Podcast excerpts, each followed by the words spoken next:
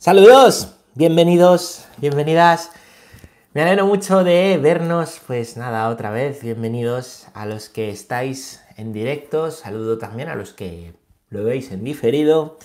Pues, café con Dios, el café con Dios. Esperamos no tener muchos problemas, eh, pues de, de, cortes, de cosas, y esperamos eh, pues poder tener una catequesis buena. Hoy vamos a afrontar, vamos a ver el tema de Dios Padre, de que Dios es nuestro Padre. ¿eh? Dios es nuestro Padre, nosotros somos sus hijos, lo llevamos viendo un tiempo, ¿vale? Habíamos visto, ¿vale? Como lo primero que decimos en el credo es creo en Dios, lo segundo que decimos es Padre. Este Dios es Padre, ¿vale? Este Dios todopoderoso, creador del cielo y de la tierra, es Padre. Así que hoy vamos a ver en esta catequesis que he titulado en el nombre del Padre y del Hijo y del Espíritu Santo, las palabras en las cuales nos hemos bautizado, las palabras en las cuales nos ponemos bajo el manto de Dios, invocamos a Dios, que es Padre, Hijo, Espíritu Santo, ¿vale? Todo nuestro cuerpo, todo nuestro ser, que Él sostiene y con el cual, pues, nos... nosotros estamos, ¿vale? Pues vamos a tratar de profundizar en estos puntos a partir del número 232. Así que vamos allá. Y podemos leer juntos esta primera parte, ¿vale? Que habla de Dios, de Dios Padre.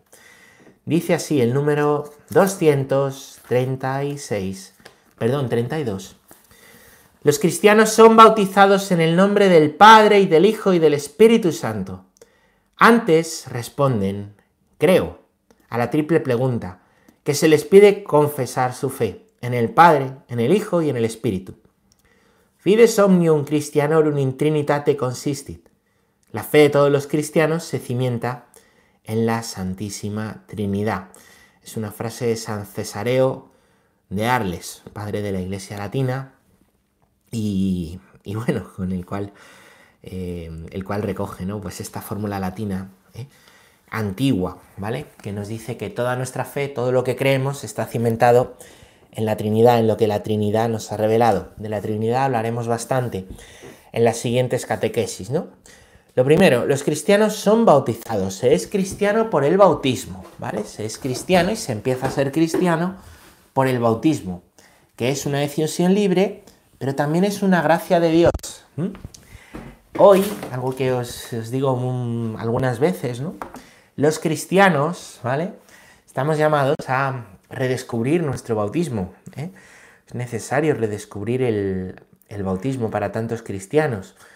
La iglesia antes bautizaba a los que se convertía y ahora tiene que ayudar con la catequesis y el descubrimiento del bautismo y eso es la nueva evangelización, ¿no? Pues a, redescubrir, ¿vale? Em, y a convertir, ¿no? A que Dios convierta a tantos, tantos, tantos bautizados, ¿no? Que no viven su fe, que no viven su fe, que viven al margen de la fe, que han recibido el bautismo, ¿no? Por una decisión de sus padres, de sus padrinos, siendo niños, pero que, después han dejado de, vivirlo. A lo mejor es el caso, ¿no? De algunos de vosotros que habéis tenido una conversión siendo ya mayores, ¿no? Siendo ya adultos, ¿vale? Pues la fe, ¿vale? Está llamada a ser adulta. Esa fe que hemos recibido en el bautismo también está llamada a desarrollarse hasta, hasta ser adultas. Mucha gente hoy adulta se ha quedado con una fe infantil, con una fe de 2 más 2 son 4, con una fe de Dios, Dios bueno, diablo malo, ¿no? Y pues esa fe, claro, necesita desarrollarse y eso se hace por medio de la catequesis, ¿vale?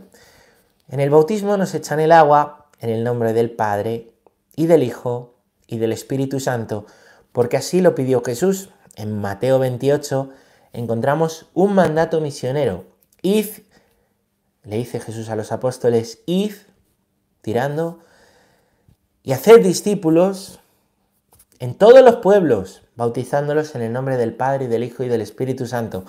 Es decir, el encuentro conmigo que habéis tenido no es para estar calentitos y bien ni chupi, no, es para darlo.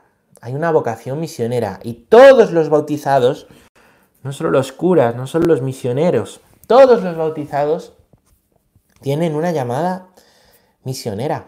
Todos, absolutamente todos. No todos tienen una llamada misionera a ese otro país, al extranjero, pero todos tienen una llamada a dar gratis lo que gratis han recibido. El Evangelio, absolutamente todo, ¿no? La iglesia no es para estar ahí en plan chupóptero eh, y calentito y bien, sino que es para el encuentro con Dios, para vivir la fe. Y una parte esencial de vivir la fe es darla, es el ser misioneros, ¿vale? Esto es esencial. Quizá en esto no tenemos eh, todavía una, una mentalidad, esto que ha pedido el concilio, ¿no? Venimos de sociedades que han sido cristianas, donde todavía un inmenso grupo sociológico se considera cristiano, aunque no viva la, la fe, ¿no? Una época quizás donde antes todo el mundo se bautizaba o se casaba por la iglesia.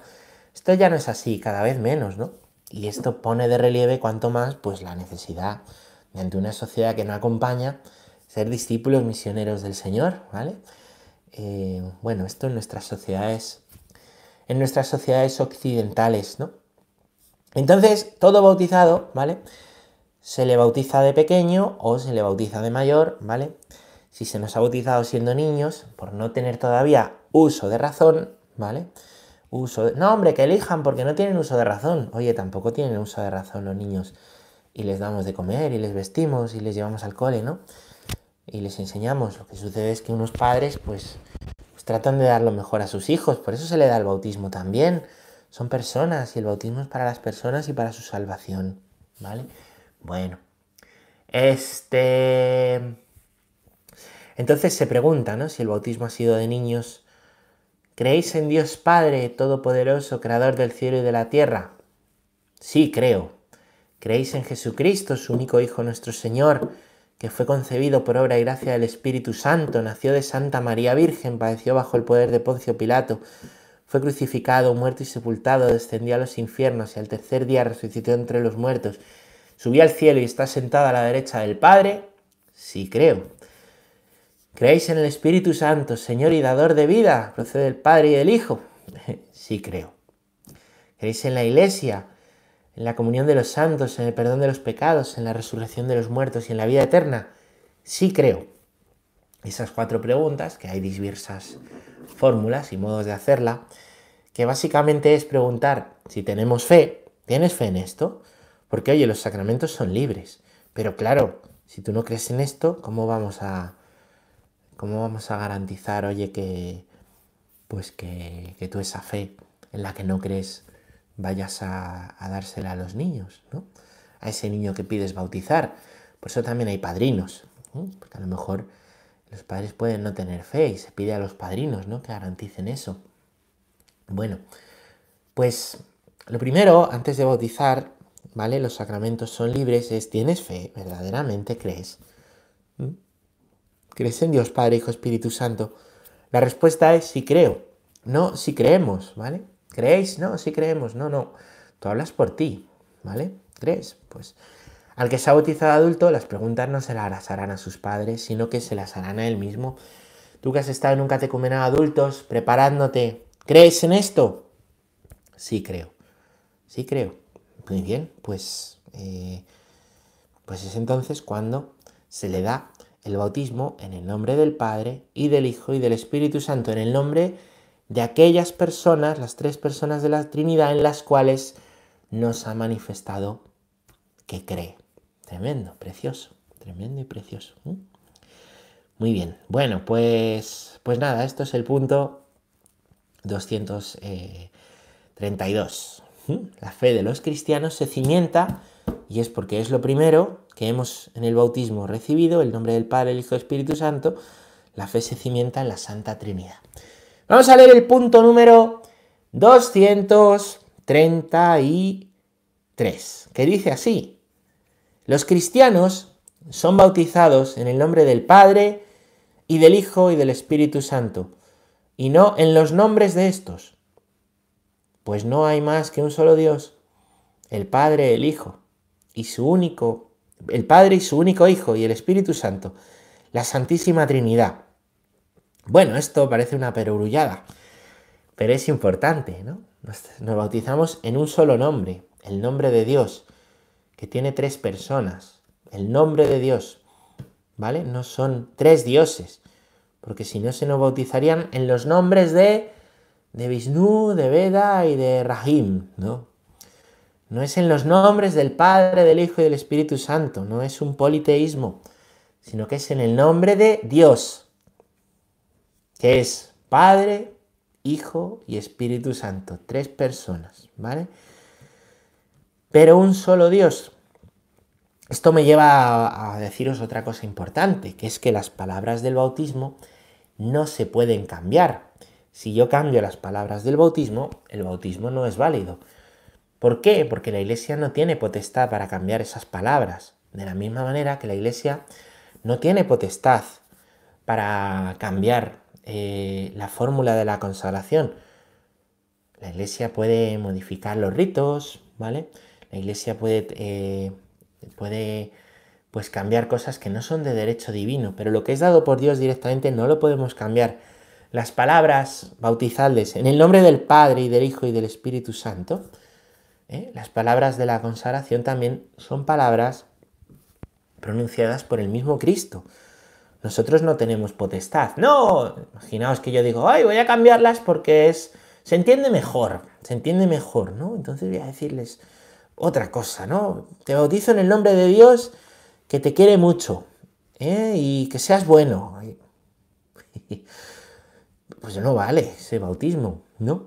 Fijaros, podría valer que un bautismo lo diera una persona no creyente, una persona sin fe, siempre que lo hiciera en el nombre del Padre y del Hijo y del Espíritu Santo, teniendo intención de hacer lo que la Iglesia quiere con el bautismo. Basta. No, hombre, pero no es creyente, pero ¿y si lo hace un creyente pero cambia las palabras? No, no. Lo que dice la Iglesia es las palabras no se cambian y en peligro de muerte hay personas que pueden administrar, cualquier persona puede administrar el bautismo en peligro de muerte. ¿Por qué? Pues porque lo que se busca es el bien del niño. Y si una madre quiere bautizar a su hijo que acaba de nacer, que se va a morir, ahí no hay un sacerdote y se lo pide a la enfermera. La enfermera no tiene fe, pero la enfermera le echa agua en el nombre del Padre y del Hijo y del Espíritu Santo. Ese niño está bautizado, ¿no? Así lo, lo dice la Iglesia, porque lo que busca siempre la Iglesia, ¿vale? No es el moralismo, lo que busca siempre la Iglesia es la salvación de las personas, ¿vale? De manera que el sacramento de Dios es tan grande que puede ser administrado ¿eh? pues en, peligro de muerte por cualquier persona. Pero no podemos cambiar el mandato de Cristo en el nombre del Padre, del Hijo y del Espíritu Santo. No podemos proyectar un Dios que nos parece a nosotros mejor, una forma de Dios, una idea nuestra, un ídolo, ¿no? Punto 234 que dice, el misterio de la Santísima Trinidad es el misterio central de la fe y de la vida cristiana. Es el misterio de Dios en sí mismo. Es pues la fuente de todos los otros misterios de la fe. Es la luz que nos ilumina. Es la enseñanza más fundamental y esencial en la jerarquía de las verdades de la fe. Toda la historia de la salvación no es otra cosa que la historia del camino y los medios por los cuales el Dios verdadero y único, Padre, Hijo y Espíritu Santo, se revela a los hombres, los aparta del pecado y los reconcilia y une consigo. Qué hermoso, qué hermoso es esto. ¿Vale? El misterio de la Trinidad es el misterio central. Con Dios, esto es importante, siempre nos movemos en el misterio. Misterio salutis, misterio de salvación. Quiere decir esto que, hay un punto que por nuestra razón no abarcamos. Si podemos profundizar en su misterio cada vez más. Y a lo largo de la historia de la salvación vamos profundizando en su misterio em, pues cada vez más. El misterio central, el misterio central, ¿vale? El centro de todo, es que Dios es uno y trino. Dios se ha revelado así, lo veremos en siguientes catequesis. Se ha revelado como Padre, se ha revelado como Hijo, se ha revelado como Espíritu Santo y se ha revelado como un solo Dios a la vez, en tres personas, ¿no? Bueno, pues este es el, este es el misterio, ¿vale? Este es el misterio. Em, es el misterio del ser de Dios. Es que el ser de Dios es, nosotros nos imaginamos nuestro propio ser, ¿vale? Y entonces pensamos con las categorías em, temporal, espaciales de nuestro propio ser. Pero el ser de Dios no es así, ¿vale? El ser de Dios eh, es distinto. El ser de Dios, em, pues es de un Dios, tres personas, ¿vale? Profundizaremos en esto, no os preocupéis si ahora no entendéis mucho, tranquilas. Bueno, es la enseñanza más fundamental y esencial de la jerarquía de las verdades de la fe.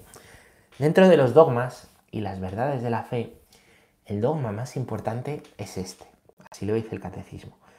El dogma más importante es este, que Dios es uno y trino, el ser de Dios. Y del ser de Dios mana todo, ¿vale? El resto de verdades de la fe, el resto de verdades fundamentales, las verdades de la Iglesia, las verdades de la Virgen María, las verdades de la comunión de los santos, del misterio de la Pascua, ¿vale? Son verdades que pues están, eh, están supeditadas a que Dios es uno y trino y se entienden desde que Dios es uno y trino. Por eso lo primero que estamos estudiando, ¿vale? Lo primero que estamos eh, viendo en el catecismo, la primera parte del catecismo, va a ser el credo.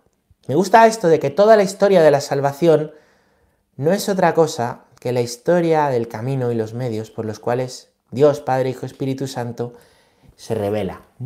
Una historia de la salvación. Yo ayer decía en la homilía una cosa que me ayuda, ¿no? Eh, estamos viviendo un año difícil, ¿no? Un año difícil. Ayer en España fue el primer aniversario desde que se diagnosticó el primer positivo en COVID, que no quiere decir que se fuera el primero, por supuesto, pero es el primero diagnosticado en la isla de La Gomera, ¿no? A mí venían muchos recuerdos porque luego ya fue pasando y enseguida llegó aquí a Valdemoro y de ahí lo demás. Y así empezó también esto de las catequesis, el café con Dios, qué bonito, ¿no? Em, bueno, pues un año, año distinto, difícil, ¿no? Eh, seguro que todos conocemos gente que ha perdido a alguien o hemos perdido a alguien. Todos conocemos hoy personas que están enfermas, por las cuales estamos, estamos preocupados, ¿no? Eso es así, eso es, es verdad, eso es cierto, ¿no? Pero Dios sigue atravesando la historia. Ayer decía yo, ¿no? Estamos en el tiempo ordinario, ayer veíamos eh, cómo en el Evangelio de Marcos, ¿vale? Es la primera parte de lo que es un día en la vida de Jesús. Los próximos domingos continúan este Evangelio continúan desde donde lo dejaron y es bonito, ¿no? El Señor le da tiempo en un día a todo, ¿no? Y Jesús va, pues va por la ciudad, ayer se nos contaba cómo cura a un endemoniado, expulsa a un demonio, ¿no? Va a predicar la buena noticia a los pobres, lo veremos en otros evangelios, va, pues va a dar una palabra, va a sanar enfermos, va a hablar de Dios, va a condenar la visión fariseaica de las cosas, ¿no? Jesús va a ir pasando por las ciudades y las tierras de Galilea y va a ir atravesando, ¿no? Va a ir atravesando, ¿no? Pues eh, la historia de muchas personas, ¿no? En su tiempo. Va a ir atravesando esos territorios, ¿no? Y Dios sigue haciendo esto en la historia. Dios va atravesando. Es tremendo, ¿eh? Atravesando la historia. ¿eh? Y Dios sigue hoy abriéndose camino en la historia. Con esa máxima que nos dice San Pablo que todo sucede para bien, para los hijos de Dios. ¿Quiénes son los hijos de Dios? Los que se han bautizado. Para el bautizado todo es para bien. Lo que pasa que como esto no se entiende, hay que catequizar. Porque se ha dejado de vivir la fe. Hemos dejado de, de vivir el bautismo, pero lo que nos dice la fe es eso, que todo es para bien, que somos peregrinos en este mundo, que la historia es de Dios y que podemos tener esperanza en el cielo la verdadera esperanza no está en me siento bien esperanzado, no está en tu sentimiento vital, que el que es joven tiene más fuerza de vida, no confundir la esperanza con eso. La verdadera esperanza es la certeza de que para Dios nada hay imposible, como le dijo eh, el ángel a la Virgen María en la Anunciación, Lucas 2, es ese pasaje. Bueno, pues, pues ayer predicaba yo de esto, ¿no? de cómo el Señor iba atravesando, ¿no? Iba atravesando las ciudades, ¿no? El de Nazaret, mírale, de Nazaret pues hay algo bueno. Y hoy sigue atravesando nuestra historia. 2021, año de gracia del Señor, 2021, ¿eh? Y 2020 igual. Acordaros que lo decimos en las calendas de, Navidad, ¿no? Bueno, pues, Pues esta historia de salvación ha empezado, como ya conocemos, ¿no? Ha empezado con Abraham, nuestro padre en la fe, también padre de, en los cristianos, ¿vale? También los patriarcas del pueblo de Israel, nosotros somos herederos, ¿no? Eh, pues son patriarcas, eh, son patriarcas nuestros. Esa salvación que era para un pueblo, ahora es para todos los pueblos. Y se hace discípulos de todos los pueblos. Pues no hay que olvidar que la historia de la salvación comienza con Abraham, ¿no? Comienza con Abraham y tiene su punto definitivo y culmen de la historia en Jesucristo, en esa última revelación de la historia, últimos tiempos de la historia. Que no es que el mundo se acabe mañana, lo mismo sí. Es que ya no hay más revelación, ya no esperamos más revelación, no esperamos al Mesías, ya ha venido. Y el Mesías sigue atravesando la historia. Yo estoy con vosotros todos los días hasta el fin del mundo.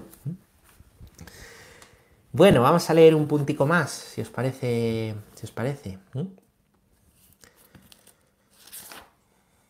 El punto número 235, que dice, en este párrafo se expondrá brevemente de qué manera es revelado el misterio de la bienaventurada Trinidad.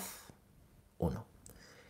Cómo la Iglesia ha formulado la doctrina de la fe sobre este misterio. 2. Y finalmente, cómo por las misiones divinas del Hijo y del Espíritu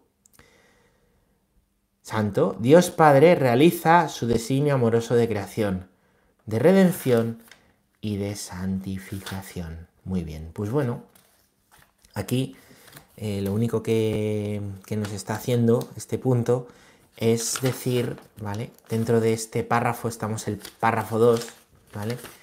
Que es que, que, Dios es Padre, ¿vale? Pues las partes que va a haber, ¿vale? Dice que hay una... La primera parte en realidad sería esta que estamos leyendo, ¿vale? La siguiente parte que vamos a ver es la revelación de Dios como Trinidad, por eso os decía que en los próximos días íbamos a hablar bastante de esto.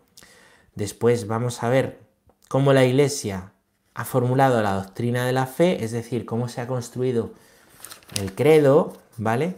En torno a la Santísima Trinidad. Y la última parte, las obras divinas y las misiones trinitarias que nos van a ayudar a profundizar en este misterio de la Trinidad. Será lo que vayamos viendo los siguientes días. Y leemos un puntito más. Dice el punto 236. Los padres de la Iglesia distinguen entre teología y oikonomía, designando con el primer término el misterio de la vida íntima de Dios, con el segundo las obras, todas las obras de Dios por las que Él se revela y comunica la vida. Por la oeconomía nos es revelada la teología, pero inversamente es la teología la que esclarece la oeconomía. Las obras de Dios revelan quién es en sí mismo, e inversamente el misterio de su ser íntimo, iluminan la inteligencia de todas sus obras. Así sucede analógicamente entre las personas humanas. La persona se muestra en su obrar, y a medida que conocemos mejor a una persona, mejor conocemos su obrar. esto es tremendo. Este es un punto eh, denso, denso, denso. Bueno, una palabra de ello, ¿vale? Los padres de la iglesia son los primeros escritores de Dios, los primeros teólogos, por así decir, los primeros comentaristas de la escritura, ¿vale? Sucesores de los apóstoles, los primeros, y bueno, pues algunos dicen que llegan hasta San Bernardo en el siglo XI, otros hasta el siglo VI, bueno, por el estilo de San Bernardo, ¿no? Eh, suelen usar un comentario muy alegórico de la escritura, ¿no? Muy bellos, muy, muy bellos de leer algunos, ¿no? Da mucha paz en el corazón leerlos, ¿no? Distinguen ellos, ¿vale? Entre teología y economía, ¿vale? La teología es eh, lo que explica cómo es la relación de Dios Padre, Hijo y Espíritu Santo, según los padres de la Iglesia, ¿vale? Nosotros, por la teología hoy en día, entendemos quizá algo más amplio el estudio de la teología, pero, pero bueno, en, en su origen, ¿vale? La teología mm, lo que trata de profundizar es en las relaciones de Dios, ¿vale? Conocer a Dios Padre, Hijo y Espíritu Santo en su ser. El ser. ¿Quién es el Padre? ¿Quién es el Hijo? ¿Quién es el Espíritu Santo? ¿Vale? ¿Quiénes son? Según lo revelado. Y los padres distinguen eso de la oeconomía, que serían las obras de Dios. que ha hecho el Padre, que ha hecho el Hijo, que ha hecho el Espíritu Santo. De manera que a través de sus obras, a través de la revelación del misterio de la salvación, conocemos su ser. A través de lo que han hecho, conocemos quiénes son. Y conociendo quiénes son, podemos comprender mejor por qué hacen las cosas. ¿Vale? De manera que hay un estudio, es lo que vamos a ver los próximos días, de el ser de Dios y otro estudio de las obras de Dios. Y son necesarios los dos. ¿Vale? Y aquí pone el ejemplo pues como una persona, ¿vale? Si tú quieres conocer a una persona, ves por sus obras, las conoces, conoces a esa persona, pero luego esas obras te llevan a conocer más su intimidad, su ser, ¿vale? Y conociendo más su ser, entiendes todavía mejor lo que hace y por qué hace las cosas, ¿vale? Las obras nos llevan al conocimiento del ser, ¿vale? Pero hay una máxima muy importante y es que el ser antecede al obrar. El ser va antes que el obrar. Yo obraré según lo que yo soy. ¿Vale? Por eso una obra puede ser muy buena y muy bonita, pero a lo mejor eh, hay algo torcido en esa obra. ¿Por qué? Por el ser. Bueno, pues en Dios no hay nada torcido. Conocemos a Dios por las obras en las cuales se ha revelado. Y eso nos lleva a conocer su ser y a poder hablar de él. Esto viene a responder a la pregunta de ¿cómo se puede saber de Dios? ¿Cómo se puede hablar de Dios? Es imposible. Lo que ha dicho el filósofo Kant, por ejemplo. Eh, o Descartes también iba un poco en esa línea, ¿vale? Eh, han separado la fe de la razón, ¿vale? Este punto lo que viene es a recordarnos que no separemos la fe de la razón, ¿vale? Que no separemos la fe de la razón, que viendo cómo Dios se ha revelado, en las obras podemos hablar de quién es Dios. Claro que podemos. Dios no es un relojero que se ha olvidado del mundo o alguien lejano de quien no podamos hablar. La gran crisis hoy, la gran crisis hoy es que al haber separado la fe de la razón, eh, la gente, bueno, la gente no se nos dice que no podemos hablar eh, de la sobrenaturalidad. Se habla de lo sobrenatural como de puntillas, como si no existiese. La metafísica queda relegada, ¿vale? ¿Y qué sucede? Que, pues que hay hechos que son trascendentes, que nos requieren una explicación, más allá de lo material, la misma muerte, el mismo sufrimiento, el de dónde vengo y a dónde voy, y al haber quitado la metafísica, ¿eh? haber separado la metafísica de la ciencia, hay una profunda crisis, la crisis materialista, la crisis del ser del hombre, porque el ser del hombre encuentra significado a la luz del ser de Dios, y el ser de Dios se puede conocer si no lo separamos de las obras de Dios, si tomamos la revelación de Dios, el misterio de la salvación que se da en la Escritura, ¿vale? Desde Abraham eh, y hasta nuestros días, en que el Espíritu Santo continúa guiando a la Iglesia, ¿vale? Pues conociendo y viendo esas obras de Dios a lo largo de toda la historia de nuestra salvación, que llega hasta hoy, te insisto, y mañana llegará hasta mañana, ¿no? Podemos conocer quién es Dios y conocer quién es Dios a mí me ayuda a vivir a mí me ayuda a vivir. ¿Entendéis? Bueno, difícil punto, pero de esto va, ¿vale? Que ya los padres de la iglesia distinguen para conocer a Dios su ser de sus obras, van a las obras para profundizar en su ser. Bueno, como con las personas. Muchas gracias. Lo vamos a dejar aquí. Espero que haya sido de ayuda, espero que haya sido de provecho y continuaremos en la siguiente catequesis.